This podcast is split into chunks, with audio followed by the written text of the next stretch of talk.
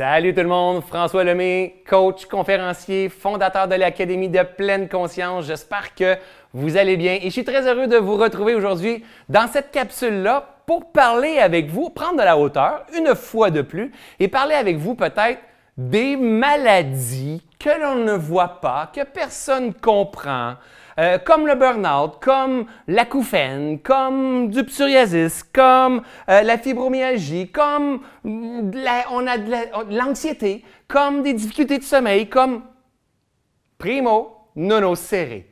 Premièrement, ne pas nuire. Est-ce que vous avez tendance à chercher, à pointer, à gratter à quel point votre vie fonctionne pas comme vous voulez. Honnêtement, on n'a pas besoin d'être à l'hôpital pour se rendre compte qu'on est malade. La réalité, la gang, ah! on est peut-être à peu près toutes malades. Hein, c'est Chris Mamurti qui disait c'est pas un bon signe de santé mentale que d'être adapté à une société malade. Mais est-ce qu'on comprend vraiment ce que voulait dire Krishnamurti? Ce n'est pas un signe de bonne santé mentale que d'être adapté à une société malade. En fait, on croit que la maladie c'est pas bon. On croit que la maladie, l'angoisse, le stress, les problèmes de sommeil, la dépression, la couffette, on, croit que tout ça, hein, c'est pas bon. Et pourtant, si on le voyait ça comme un symptôme, si on, se laissait guider par cette résistance-là, par cette souffrance-là, et surtout si on apprenait à arrêter de nuire et d'amplifier tout ça. Bien souvent, j'ai eu un privilège exceptionnel dans ma vie, pas bien souvent, mais j'ai eu un privilège exceptionnel dans ma vie plusieurs années, de faire un burn-out, une dépression. Je comprenais pas ce qui se passait avec moi, avec ma machine. J'avais juste envie de pleurer. Tous les petits défis devenaient une montagne. J'avais l'impression qu'il n'y a pas personne qui pouvait me comprendre, qui pouvait vivre ce que moi j'expérimentais dans mon corps. Euh, les gens me regardaient avec, pas avec du déni, mais ils comprenaient pas ce qui était en train de se passer avec François puis tout ça. Ça leur faisait peur, ça leur emmenait de l'insécurité. À ce moment-là, je ne le comprenais pas.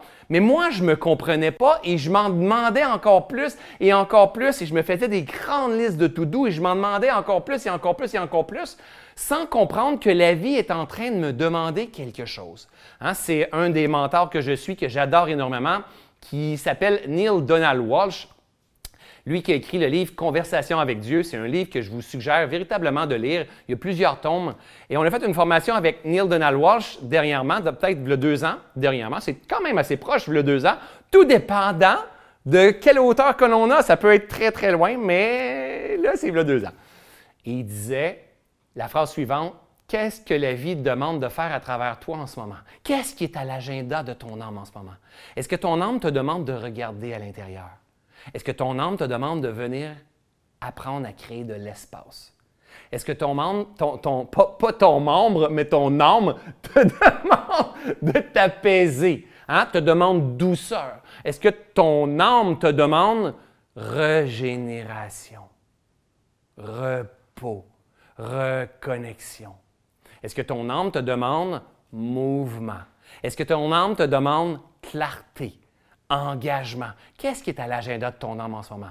Bien souvent, si on prend moi dans le passé, et j'accompagne énormément de personnes qui font euh, l'expérience de plusieurs résistances sous des formes de souffrance totalement différentes, on pense que la souffrance, c'est pas un bon guide. Et pourtant, c'est au contraire. La souffrance est un bon guide pour nous permettre de développer ces aptitudes internes pour nous permettre de transcender ce que l'on fait comme expérience. Alors moi, à ce moment-là, j'étais pris dans un, ce qu'on appelle le schéma de la performance. Donc, c'est-à-dire que j'essayais de performer afin de m'adapter à une société malade dans laquelle on ne devrait pas être malade, dans laquelle on ne devrait pas euh, être plus faible de temps en temps, dans, laquelle on ne devrait pas être fatigué, dans laquelle, si on est malade, mais au moins les gens devraient le voir et nous donner notre reconnaissance. Et pourtant, la planète, elle est constamment en mutation, en transformation, en mort et en renaissance. Si vous y pensez bien comme il faut, je vais vous partager une image d'un serpent. Juste pour bien vous faire comprendre l'expérience de mort et de renaissance. Le serpent, en fait, quand il est de grandir et de devenir une nouvelle version de lui-même, mais puisque le serpent, il est en phase avec la vie, les animaux sont en phase avec la vie, les arbres sont en phase avec la vie, nous, l'être humain, on a le potentiel de choisir et on peut résister à ce qui est. Le serpent, il est, tout simplement. Et quand il commence à, faner, à avoir envie de mourir, ou, quand la vie lui demande, qu'est-ce qui est à l'agenda de ton âme en ce moment, de laisser la, vieille version de lui-même pour renaître dans une nouvelle version de lui-même, mais il va s'en aller mourir, hein? mourir dans une vieille version de croyance, dans ce cas-ci, c'est de sa peau, pour faire place à la vulnérabilité, à la renaissance d'une nouvelle version de lui-même. Alors, je vous partage, regardez bien le petit vidéo que je vous ai préparé. Tous les serpents ont la même capacité presque inimaginable. Ils savent se régénérer. Celui-ci semble en fin de vie. Sa peau est sèche, terne et plissée. Il ne mange plus et réagit agressivement à tout ce qui bouge autour de lui. Ses yeux sont opaques. Il est presque aveugle. Pourtant, il n'est pas en train de mourir, mais plutôt de renaître. Il va bientôt faire sa mue. Sa peau se déchire et se détache progressivement de son corps. Il s'en débarrasse, à commencer par la tête. Il se frotte sur des cailloux et des branches pour faciliter le processus et faire apparaître sa nouvelle peau. Lisse, brillante et colorée.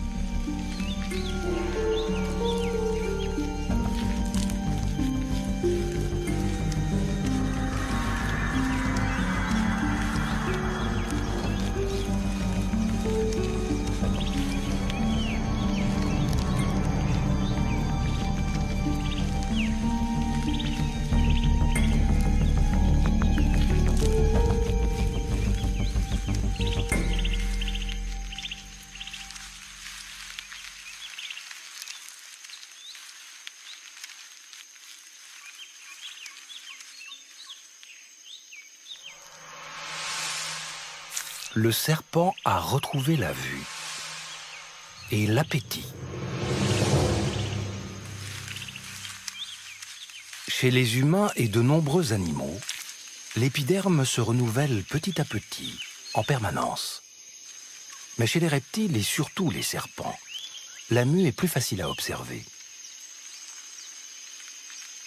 La peau est couverte d'écailles et dénuée de pores, elle n'a pas d'orifice pour évacuer la sueur ou les fluides odorants. Elle est d'un seul tenant. Et quand elle devient trop petite, il faut en changer pour ne pas entraver la croissance.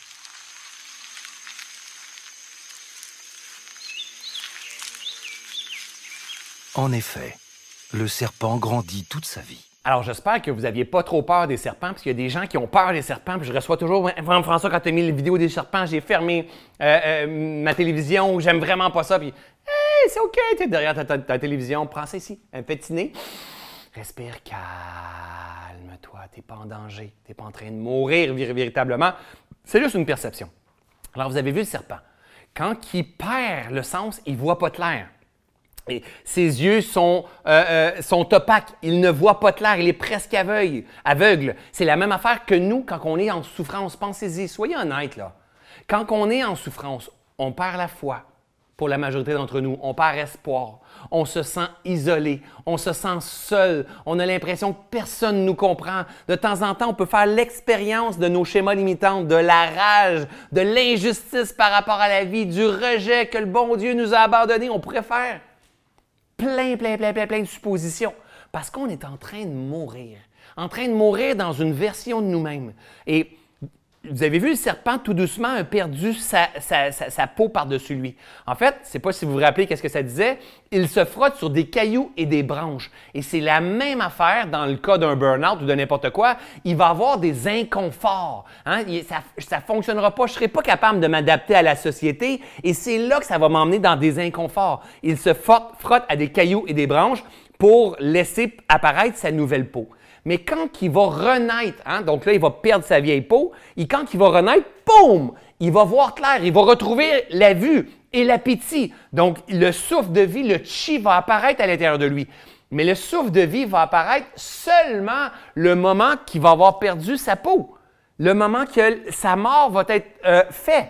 Et c'est la même affaire pour les arbres. Il va toujours, présentement au moment de tourner cette vidéo-là, je suis au printemps. Il y a des bourgeons en ce moment, mais je ne vois pas les feuilles. Ils vont apparaître, les feuilles. Et ça va être l'abondance, ça va être vert, vert, vert bientôt. Mais à l'automne, les feuilles vont changer de couleur, puis ils vont être appelés à tomber par terre et à mourir. Et, l'arbre, il n'est pas, enfin, pas fini. Il est en train finir un cycle de vie. Et c'est dans sa nature profonde de renaître constamment. Donc l'arbre, il est tout simplement. mais le problème avec nous, les êtres humains, c'est qu'on a le potentiel de résister à ce qui est.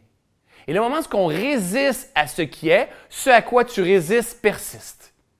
Alors là, je vous entends en disant Oui, mais François, François, François, c'est parce que tu comprends pas mon défi à moi. Non, tu ne comprends pas mon défi à moi. C'est pas ce qui s'est passé dans ma vie à moi. C'est facile de dire ça de l'autre côté, mais c'est facile ça. Eh oui! Et c'est là que la vie te demande de regarder à l'intérieur de toi. Mêle-toi de tes affaires. Mêle-toi, comme cette chanson-là. Si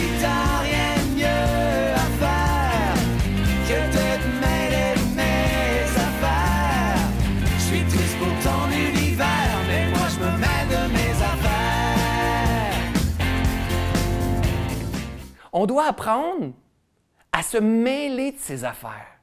Les gens, ça se peut très bien qu'ils ne nous comprennent pas. Ça leur appartient. On n'a pas à convaincre tout le monde qu'on est en train de mourir, qu'on est en train d'apprendre à se guérir, qu'on est en train de chercher des solutions pour guérir le mal-être ou, ou, ou la maladie physique ou le symptôme qui apparaît. On n'a pas à convaincre personne. On a à se mêler de nos affaires et d'apprendre à faire la paix avec soi, d'apprendre à revenir en phase avec la vie être en phase avec la vie, avec ces cycles de mort et de renaissance constante, constante. Au lieu de résister, au lieu de vouloir aller plus vite que la guérison que je suis en train d'effectuer. Et quand je vais plus vite, j'accentue mes problèmes, que ce soit mon anxiété, que ce soit mes problèmes physiques, que ce soit mon burn-out. Si je m'écoute pas, je dure dans mes souffrances. Mais si j'arrive à m'écouter, si j'arrive à développer mon intelligence émotionnelle, si j'arrive à développer l'observation de mon corps à chaque instant, quand il me dit c'est assez, je réponds. Quand il me dit c'est le temps de bouger, je réponds. Mais souvent, il va me dire c'est le temps de bouger. Je vais avoir peur de devenir comme j'étais. Je vais m'empêcher de. Et c'est ça le gros problème pour chacun d'entre nous. Se remettre en phase avec la vie. Qu'est-ce que ça signifie, ça? Ça signifie être en harmonie avec ce qui est. Dans ce grand jeu de la vie-là, il y a plusieurs grandes lois, des règles, pas les lois gouvernementales, pas les lois municipales, des règles universelles. L'énergie, les cycles, le changement, ce que tu sens, euh, euh, cause à effet, euh, attraction, répulsion, résonance, il y a plein de gestation, il y a plein de grandes lois que tu ne peux pas passer à côté, que tu dois apprendre à harmoniser avec ces lois-là. C'est ça, se mettre en phase avec la vie. Et le moment qu'on est en phase avec la vie, on commence à guérir. Le but, nous, on ne va jamais se guérir. là. C'est important de comprendre ça. Toi, tu n'as pas le potentiel de te guérir. Le médecin n'a pas le potentiel de te guérir, c'est Dieu qui guérit. Toi, ta job, c'est de te mettre dans l'espace favorable afin que la vie, par ses différentes phases, puisse te nettoyer et te guérir. Quelles sont ces phases-là? Trois phases. Alignement, mouvement et régénération. Alignement, mouvement, régénération. Alignement, mouvement, régénération. Et ça, c'est continu jusqu'à la fin de nos jours.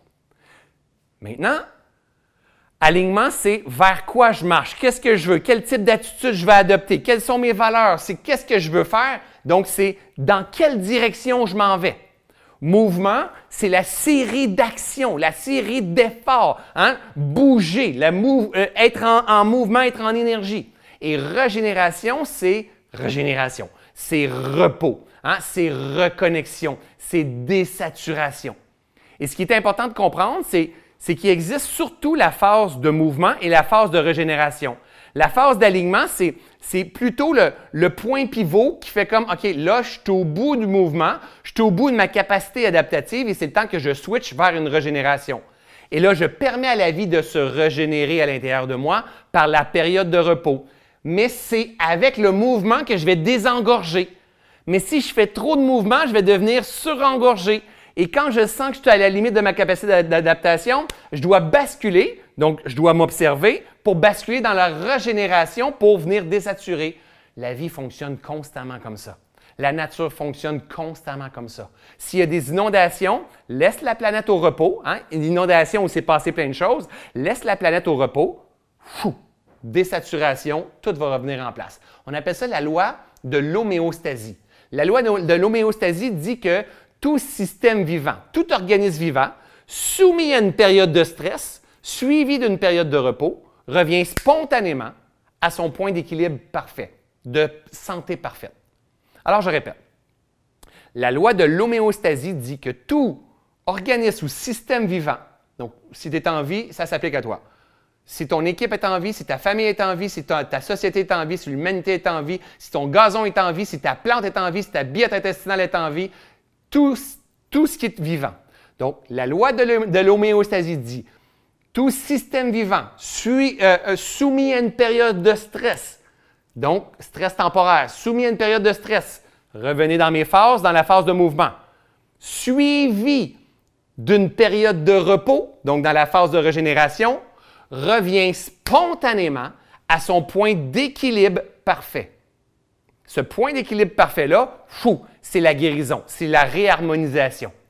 Il t'a rien à faire tu as à apprendre à bien rien faire. Tu as à apprendre à écouter les besoins de ton âme en ce moment. Tu as à apprendre à tourner ton regard avec cette loupe-là ici, à t'observer, puis à te poser des questions.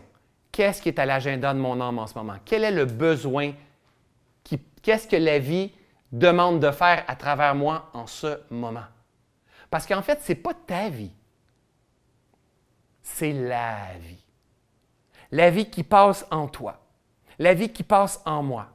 Et la vie, quand elle passe, elle soulève les nœuds émotionnels, les nœuds psychologiques, les nœuds physiques. Hein? Elle soulève les nœuds. Et ces nœuds-là sont résistance. Psychologique, physique, c'est tout relié tout ça.